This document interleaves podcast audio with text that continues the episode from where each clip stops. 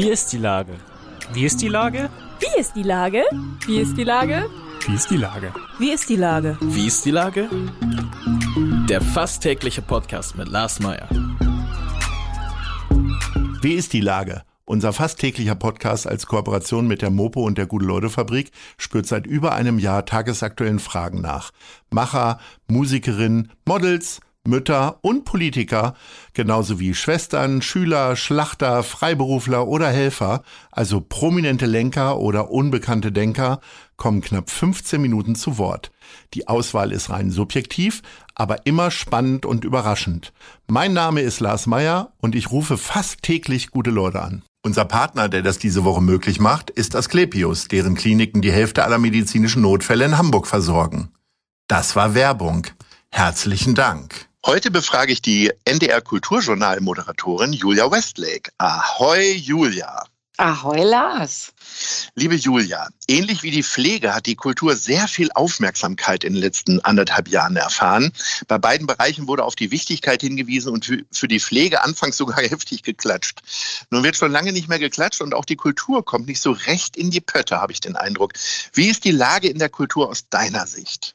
Hm, also das natürlich, von welcher Warte aus findest du, dass sie nicht in die Pötte kommt? Also vielleicht kommen die Zuschauerinnen und Zuschauer noch nicht so richtig in die Pötte, aber die Kultur ist da würde ich Ach, das hast du wieder so fein beobachtet. Das habe ich ja fast erwartet aus unserem Gespräch, dass da so viele kluge Gedanken zusammenkommen.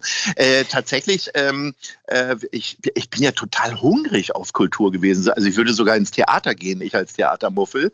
Und äh, war das auch und äh, stelle fest, also abgesehen von den eigentlichen Beschränkungen, äh, werden halt nicht alle Karten verkauft. Und ich hörte auch so bei kleineren Musikkonzerten ist dann doch der halbe Laden leer, obwohl es eigentlich voll sein könnte bei 2G. Ja, schade eigentlich, ne? Finde ich wirklich schade. Also ich habe die Erfahrung selbst nicht gemacht. Da, wo ich war, war es äh, meistens gut gefüllt. Also so, aber Weil du so eine Mainstream-Lady bist. Nee, halt nicht wo ich auf der Bühne. Ach so meintest du, ja. genau. Genau so bin ich. Und du mal mit deinen Randgruppen. Nein, überhaupt nicht. Also ich habe das aber auch schon gehört und ich finde das wahnsinnig schade, kann mir aber vorstellen, dass manche noch zögerlich sind. Und so geht es mir ehrlich auch. Ich war neulich mal auf so einer 2G-Veranstaltung, wo dann ja auch ohne Maske und man darf eng sitzen und so. Das war komisch. Es fühlte sich komisch an, obwohl ich es natürlich toll fand. Aber man muss irgendwie dieses Programm wieder wegkriegen, das im Kopf so ist. Dieses, ich darf nicht so nah an anderen Menschen sein, ich darf nicht mit vielen Menschen in einem Raum sein. Das ist irgendwie unterbewusst, äh, geht das noch ein bisschen weiter. Und das muss wegtrainiert werden, glaube ich tatsächlich kämpfe ich ja auch innerlich immer noch. Ich finde es wirklich gut, in Restaurants irgendwie jetzt so, so schön zu sitzen irgendwie und auch mal äh, den Nachbarn zuhören zu können oder wie auch immer. Aber äh, ich habe mir natürlich, wie alle, du ja wahrscheinlich auch, Stichwort Mainstream, James Bond angeguckt. Und nee, äh, da saßen nicht. wir wirklich in, da saßen wir in einem 2G-Kino äh, und da war ich in der letzten Reihe und das geht ja nun so schräg nach unten. Das heißt, oben ist die ganze schlechte Luft und ja. ähm, das fand ich dann irgendwann echt ein bisschen unangenehm. Also nicht nur durch die schlechte Luft, sondern auch gedanklich äh, ja. ein bisschen schwierig. Weiß nicht, ist es ein bisschen so, wenn man vom Pferd fällt, muss man halt gleich wieder aufsteigen? Sprich, wir müssen jetzt ganz viel Kultur genießen oder wie machst du das? Ja, nützt ja nichts. Ich finde, wir müssen das so machen, weil äh, es ist wirklich viel zu lange nichts gewesen. Und ja, also ob wir jetzt noch zwei Monate warten oder vier Monate, ich glaube, das ändert auch nichts. Also ran da. Rein in die Konzerte, in die Theater. Wird sich denn der Kulturgenuss trotzdem irgendwie ändern? Also wird es jemals wieder Stage-Diving bei Rockkonzerten geben? Ich weiß, du kannst dich daran erinnern, dass es das mal gab, Stage-Diving? mal, ich kann mich daran erinnern und ich glaube, es wird alles wiederkommen. Ich hoffe es so. Ich glaube schon, ich merke ja auch, man hat ja auch gesagt, ach, die Menschen werden sich gar nicht mehr umarmen, wenn sie sich begrüßen. Und äh, jetzt, wo ich man zucke bei noch mit der Hand zurück, tatsächlich. Hm, ehrlich? Nee, weil ja. also bei Fremden ja, aber bei Menschen, wo ich irgendwie genau weiß, alles klar, ist auch geimpft oder so, da, da zucke ich nicht mehr zurück. Da macht macht man so einen kurzen Blickkontakt, ist es okay? Und dann wird sich gedrückt oder sich die ja. Hand gegeben. Ja, also ich glaube, das kommt alles wieder. Das ist doch ein menschliches Grundbedürfnis. Also Stage Diving jetzt vielleicht nicht, aber. Doch, doch. Ähm, also bei mir war das früher so. Ja. ja. Aber jetzt bin ich ja auch aus dem, ich meine, Corona hat mich ja auch altern lassen. Ich glaube, ich werde es nicht mehr machen. Aber äh, tatsächlich frage ich mich das die ganze Zeit. Äh, bin ja großer Fan äh, der Ärzte und äh, da gehört es ja auch ein bisschen dazu, ein bisschen mehr als zu schunkeln äh, im nächsten Jahr. Ich bin oh, gespannt, wie Fall. das so wird. Ja, ich Sag hoffe, mal, ich, ja ist denn Kunst, also Stichwort Museen, könnte das der große Gewinner sein, äh, so im, im Bereich Kultur und Kunstgenuss, weil man da ja quasi auch ohne Körperberührung äh, das genießen kann, habe ich mir überlegt. Also ich wünschte, es wäre so. Ich finde, äh, dass Kunst verdient hat, der Gewinner zu sein, absolut. Aber das eine ersetzt ja irgendwie das andere nicht. Man kann ja jetzt nicht Kultur unter so einer Riesenüberschrift und dann hat man eine Dosis sich im Museum geholt und dann braucht man auch kein Musikkonzert mehr oder so.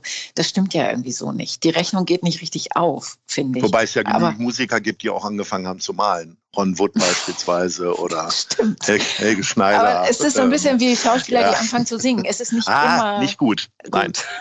Genau. Ja, ja also aber ich, ich, ich fände es natürlich toll, wenn die Museen immer voller würden, aber ich sehe diese Tendenz im Moment nicht glaube ich. Ähm, und wie gesagt, das eine ersetzt das andere nicht. Man muss einfach von allem, wie so, ein, wie so, ein gutes, wie so eine gute Küche, man muss von allem ein bisschen was haben. Ach, herrlich. Oder ist denn, hast du in den letzten 18 Monaten irgendwas für dich entdeckt in dem großen Paradies der Kultur, wo du vorher nie dran gedacht hast? Einfach nur, weil, weil du es jetzt mal konsumiert hast? Andere Musikformen Tatsächlich, oder? Ähm, nee, andere Musikformen nicht unbedingt. Da habe ich auf Bewährtes gesetzt und ich habe natürlich auch auf bewährte Literatur. Also ich habe ganz viel gelesen. Was ich aber für mich entdeckt habe, ist wieder Hören, also Hörspiele. Ich habe tatsächlich auch so das ein oder andere Buch als ähm, Hör, wie, wie nennt man das nochmal? Hörbuch. Hörbuch, ja, Hörbuch mhm. genau, Hörbuch äh, konsumiert. Und das habe ich früher eigentlich gar nicht gemacht. Da hatte ich überhaupt keinen Zugang dazu. Und jetzt, das, dieses Hören habe ich für mich neu entdeckt zum Beispiel, Texte hören. Was hast du denn da so gehört, zum Beispiel? Podcasts habe ich gehört und ähm, ja, verrückt, ne? Das machen ja, ja. das, das finde ich übrigens toll, weil ich ja ursprünglich vom Radio komme und äh, ganz wunderbar finde, dass Menschen sich Zeit nehmen und lange äh, Themen, äh, sich mit Themen auseinanderzusetzen und so. Das finde ich super. Ja. Welches Hörbuch habe ich denn gehört? Oh Gott, äh, ich habe nochmal Heinz Strunk nachgehört, weil ich mich äh, mit seinem neuen Buch total beschäftigt habe. Und dann dachte ich, also Alte, die alten habe ich ja gelesen, aber ich habe sie mir angehört, von ihm selbst gelesen, super. Äh, zum Beispiel. Das macht ja auch nochmal was Hast aus. Du Hast du das Buch denn erst gelesen und dann das Hörbuch gehört? Oder? Nein, nein, nein. Das aktuelle habe ich nur gelesen. Das habe ich noch gar nicht gehört. Das weiß ich, kann ich nichts zu sagen. Was sagst ja. du denn? Also Heinz Strunk ist ja äh, jemand, äh, den ich ja schon verfolgt habe, als er noch gar nicht äh, geschrieben hat, zumindest nicht offiziell, äh, weil er in der äh, Begleitband sozusagen von Michi Reinke Querflöte gespielt hat und mhm. Äh, da schon wirklich ein sehr, sehr lustiger, interessierter, interessanter Typ auch ist. Und nun hat er ein neues Buch rausgebracht. Erzähl mal in zwei Sätzen für die wenigen, die es nicht gelesen haben, weil ich gehöre dazu. Ich habe tatsächlich mein Buch gelesen. Ist das nicht toll? Du hast das Buch auch gelesen. Ja, da bin ich ja. gespannt, wie, wie du es fandst, weil die Meinungen gehen ja durchaus ja. auseinander. Also es ist ein Roman, der heißt Es ist immer so schön mit dir. Und es geht um die Vergeblichkeit von Liebesbeziehungen eigentlich im Großen und Ganzen. Also es geht um einen äh, gealterten Musiker, der sich wahnsinnig in eine jüngere Frau verliebt, total toxische Beziehung. Es ist ganz fürchterlich und es ist irgendwie alles unmöglich. Und auch davor hatte er schon eine lange Beziehung, die war aber wahnsinnig öde. Also wenn man das Buch liest, hat man so den Eindruck, Gottes Konzept Liebe ist irgendwie ja, da läuft nichts. Und äh, tatsächlich sagte Heinz Strunk mal dazu, naja, du glaubst auch nicht an den Weihnachtsmann, wieso glaubst du an die Liebe? so, also das oh, das ist, so, ist ein sehr schönes Zitat, aber das ist natürlich nichts für uns Optimisten. Ne? Wir sind Nein, ja grundsätzlich eher lebensfroh. Aber mich hat das tatsächlich, ich habe es wirklich im äh, äh, sonnigen Italien äh, gelesen. Ah. Es war wirklich alles ganz herrlich, auch äh, die ganzen Begleitumstände. Und dieses Buch zog mich ziemlich nach unten im Gegensatz zu ja. vielen anderen Büchern. Ich sag mal, Fleisch ist mein Gemüse hatte ja auch sehr schlimme Umstände, aber war ja eines der lustigsten Bücher, die ich je gelesen ja. habe. Äh, jetzt war es tatsächlich so, dass man sich hinterher echt überlegt hat, also ist die Gewohnheit, also die erste Beziehung irgendwie eigentlich das Schönere oder das Aufregende, wo es aber dann die ganze Zeit auf und ab geht und äh, also er betrinkt sich dann ja die ganze Zeit und ja. ähm, auch zum Unwohlsein der Verwandtschaft seiner neuen Liebe. Äh, da passieren ja echt Dinge, die man auch schon so von anderen Leuten mal gehört hat, aber nicht selber in seinem eigenen Leben irgendwie doch Platz finden, hoffentlich. Ja, hoffentlich, kann man nur so sagen. Also pass auf, ich fand ja, genau das ist die Qualität dieses Buches. Man hatte, so Fleisch ist mein Gemüse mäßig, da haben wir dem Heinz Strunk ja schon so einen Stempel, das, so, so soll es sein. Und so ist mhm. genau dieses nicht. Ich finde, es ja. ist tatsächlich dadurch große Literatur, dass es ähm, in solche ernste Tiefe geht die ich davor nur zwischen den Zeilen mal äh, fühlen konnte. Aber dieses ist schon, da geht es schon ums richtige Eingemachte, um, um ja, das Überleben eigentlich. Wie lebe ich eigentlich in einer Welt, wenn ich das mit der Liebe nicht hinkriege? Wenn das alles, wer bin ich eigentlich äh, in Kontakt mit anderen? Wie scheitere ich eigentlich an Kommunikation und so? Also ich finde, das, sind, das ist gerade groß, dieses Buch, weil er sich so ernst ehrlich gesagt, glaube ich, auch ein bisschen in, in sich selbst ähm, schaut. Ne? Also das ist, glaube ich, eigentlich auch das Buch über ihn. Das, äh, Unglaublich, aber ich finde, es hat eine unglaubliche Sogwirkung. Also mich hat es ja. trotz 30 Grad äh, und äh, herrliche Natur um mich herum äh, trotzdem ganz schön in den Bann gezogen, weil es war ja nun auch ständig regnerisch oder schneiend da in dem Buch und äh, also äh, schon interessant, aber hat tatsächlich, ich meine, das habe ich ja auch gemacht, dass man Heinz Strunk immer mit Fleisch ist mein Gemüse in Verbindung bringt. Er hat ja sehr, sehr viele äh, tolle Bücher geschrieben, viele Buchpreise gewonnen. Mhm. Äh, und das habe ich jetzt hier, hat sich das bei mir wirklich so eingestellt, dass ich gedacht habe, ja, das ist wohl wirklich dann gute und große Literatur. Und das siehst du als Fachfrau auch so, ne? Sehe ich total so. Ja, sehe ich absolut so. Wie gesagt, also die Meinungen gehen auseinander ähm, und auch wohl die, die Käuferinnen und Käuferreaktionen. Also es ist wohl nicht so ein Bestseller, wie es davor schon so manches Buch war. Und das finde ich eigentlich schade. Also ich möchte, dass mehr Menschen diesen Roman kaufen. Ist ja ganz interessant, wie so äh, der Buchmarkt dann funktioniert. Ich habe immer ja. den Eindruck, wenn man erstmal einen Bestseller hat, dann laufen die Leute irgendwie wie so Lemminge in den, in den Buchladen rein und holen sich das. Ist es möglicherweise vielleicht zu negativ dann im Sommer, so wie ich das ja auch äh, quasi erlebt habe? Müsste es eigentlich erst in den Herbst, wo du eh schon unten bist? Und oh, nicht mehr nee. bald runtergezogen wird. ja, stimmt, aber so mache ich das tatsächlich. Ich höre auch immer traurige Musik, wenn ich traurig ja, bin. Und so. natürlich. Also das ist, das ist. Hörst ja nicht Coco Jumbo im Dezember. Also nee. nicht mal du als Kommerz, aber egal. Ja. Was soll das denn schon wieder heißen? Wer geht zu den Ärzten? Fragezeichen. Ja, ich. Und James ja, ja. Bond? Ja, ja, ja. Mhm. okay. Ja.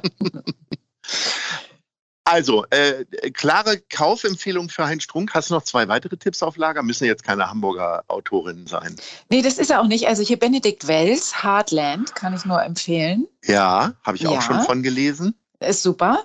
Ja. Ähm, so eine Coming-of-Age-Geschichte eines Sommers in Missouri, 15-jähriger Junge, ähm, also es ist ein ganz tolles Buch. Er ist übrigens auch gerade auf Tour mit einem befreundeten mhm. Musiker. Also ich vermute auch, dass die Lesung, die gleichzeitig ein Konzert ist, auch ein großes Event ist. Mhm. Ja, das finde ich ganz toll. Dann zum aktuellen Diskurs finde ich äh, Mitu Sanyal Identity. Also es wird also mhm. Identity geschrieben, mhm. I-T-I. Ja. Ähm, ist ein Roman, der aber im Grunde alles aufgreift, womit wir uns gerade, wenn wir uns hoffentlich damit beschäftigen, beschäftigen. Also wie grenze ich wen aus durch Sprache, durch altes, vielleicht noch vom Kolonialismus rührendes Denken. Ähm, äh, Schwarz, Weiß, welche Kategorien sind das eigentlich und so weiter. Also das sind so die, das bildet total die moderne Diskussion ab, der wir uns alle, glaube ich, mal äh, also mit der wir uns mal Stellen beschäftigen sollten. sollten. Stellen Jetzt sollten, ja. bist du schon so schön, schön am Aufzählen. Wir sind am Ende unseres kleinen oh äh, Kulturexkurses. äh, die Top 3 habe ich mir für dich ausgesucht, die best, drei besten Hamburg-Filme. Was ja. ist denn bei dir Platz 3? Also ich fand es total schwer, die Platzierung vorzunehmen. Aber tatsächlich ist bei mir Platz 3 schweren Herzens absolute Giganten geworden, der Film von Sebastian Schipper. Ja, ja, das ist ja immer ein Film, wo man so ach zu machen muss. Ne? Und äh, auch ein Film, der immer auf gewisse Sachen reduziert wird, nämlich auf das legendäre Kickerspiel. Und ja. äh, je häufiger ich mir das angucke, äh, desto mehr verliert es ein bisschen seinen Wert. Das war natürlich in der Überraschung äh, und der Art und Weise, wie das dargestellt wurde, natürlich hervorragend. Aber dieser Film ist wirklich viel mehr für all die Jüngeren, die ihn noch nicht gesehen haben. So, jetzt ja. Platz zwei. Soul Kitchen Fatih Akin. Natürlich. Natürlich. Ja, toll. Das ist doch also wirklich Großartig. so ein Hamburg-Film. Ne? Ich habe mich ja immer gefragt, warum da äh, nie tatsächlich ein Restaurant entstanden ist, weil diese Drehlocation äh, ist ja dann irgendwie vom Abriss bedroht worden, beziehungsweise ist, glaube ich, sogar abgerissen. Ich glaube auch. ich es wäre irgendwie, weil ich bin da immer mal wieder mit dem Fahrrad Richtung Altes Land äh, oder so langs gefahren äh, und dann kam man da irgendwann irgendwie vorbei, wahrscheinlich weil ich mich verfahren habe. Ähm, aber äh, ich habe mich immer gefragt, warum denn nicht hier tatsächlich eine Soul Kitchen machen? ja, Hätten die Amerikaner schon lange gemacht wahrscheinlich. So, und Platz Ja. eins. Nordsee ist Mordsee. Ah. Da bin ich fast zu jung für.